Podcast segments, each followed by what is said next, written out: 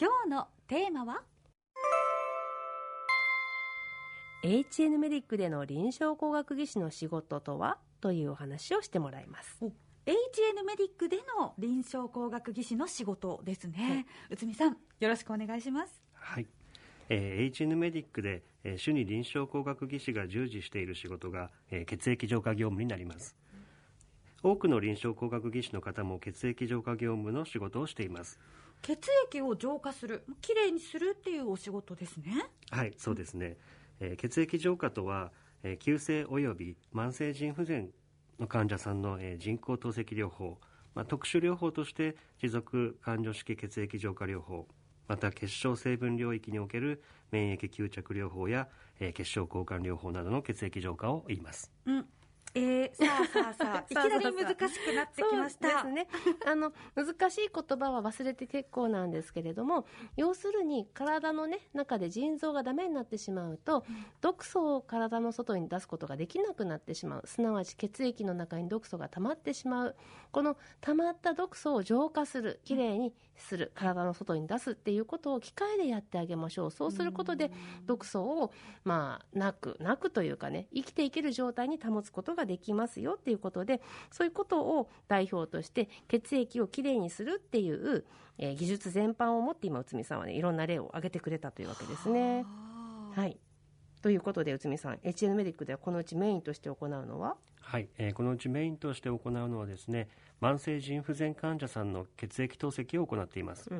で必要であれば、えー吸着療法や結晶交換療法を行うこともあります時々ね、あの結構大変な患者さんがいるとやるかみたいな感じでやったりするやつもあるということですね。はい。えーこれらのセットアップから、えー装置の操作戦士、えー治療中の観察資材及び医療機器の保守管理まで行っています。うん、本当に先週も思いましたけれども人工透析を行う病院では本当に欠かせないお仕事ですよね、うん。血液透析を司るマスターみたいな感じですね。要するに全部ですよね。マスター。そうそう、マスター、そう。ということで、あの、内海さん、もう少しね、じゃあ具体的にお話ししていってみましょうか？はい、うん。えーまあ、具体的に言うとですね、まあ、大きく分けてると、えー臨床分野と工学分野に分けることができます、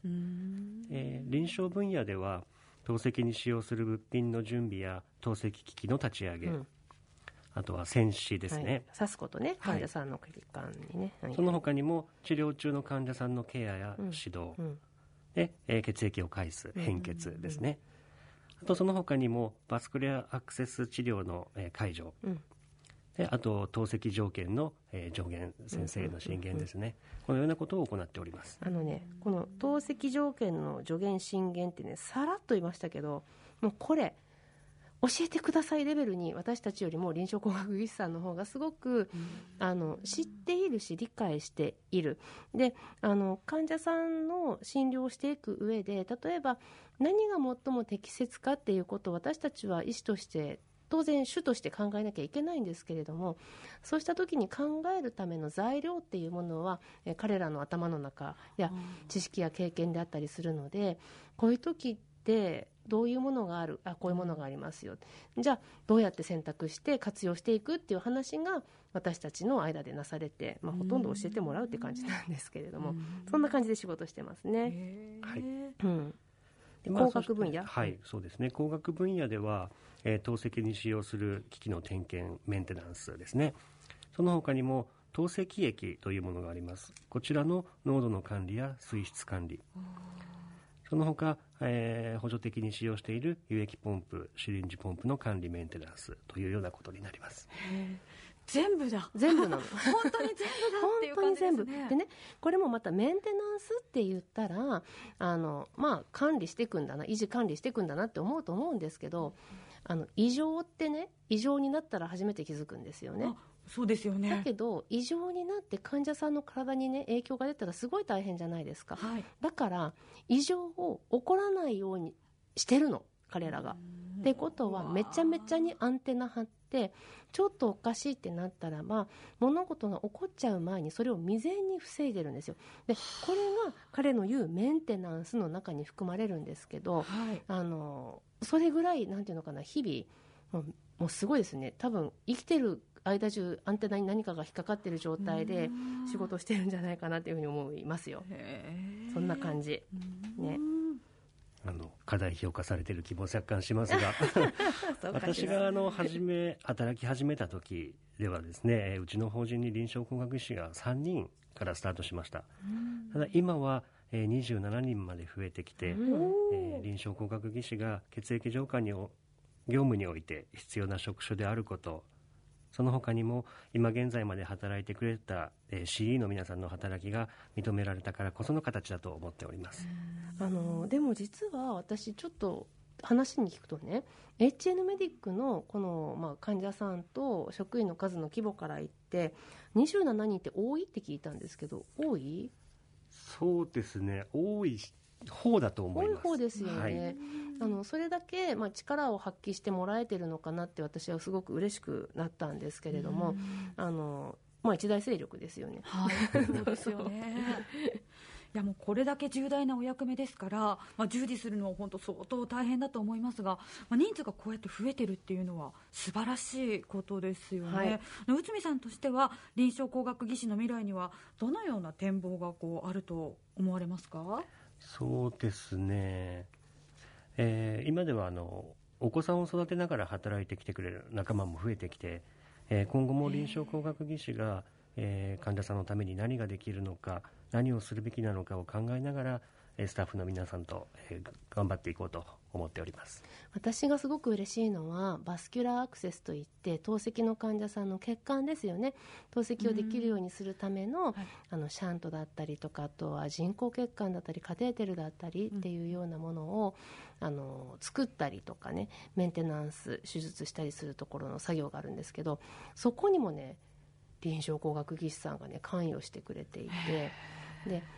理解するんですよ。それはすごい。その患者さんの体の中で血管がどう走って何をどうしたらいいのかっていうことをあのこれが自分の仕事だって思って関与してくれてるからもう当事者意識を持って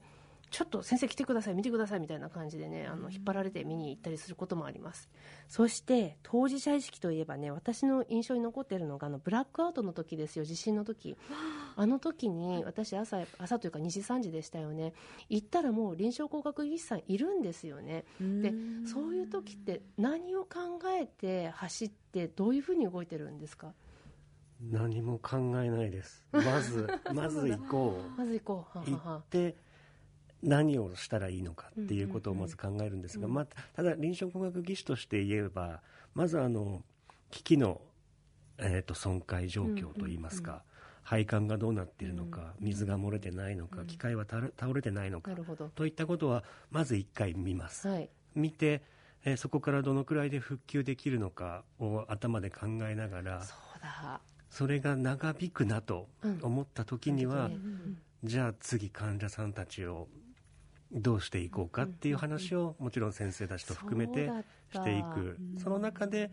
もしあの破損している箇所があるんであればそこを復旧する班とこう分かれるような感じでやっていこうかなっていうのが多分まず頭にあるんじゃないかなと思います。そうなんですよね。あのいつも私たちやるのを考えるのがね内海さんこれ治るとかやるべきでないっていう判断をする時がありますよね、はい、その時に、ね、あの医者にノーと言えるのは彼だみたいなところありますよね。そうまあ、大変ですよね。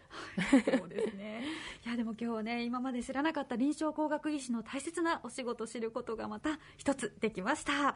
あ先週今週と HN メディックの臨床工学技師で医療技術部部長の内海義敦さんにお話を伺いました。内海さんありがとうございました。ありがとうございました。ありがとうございました。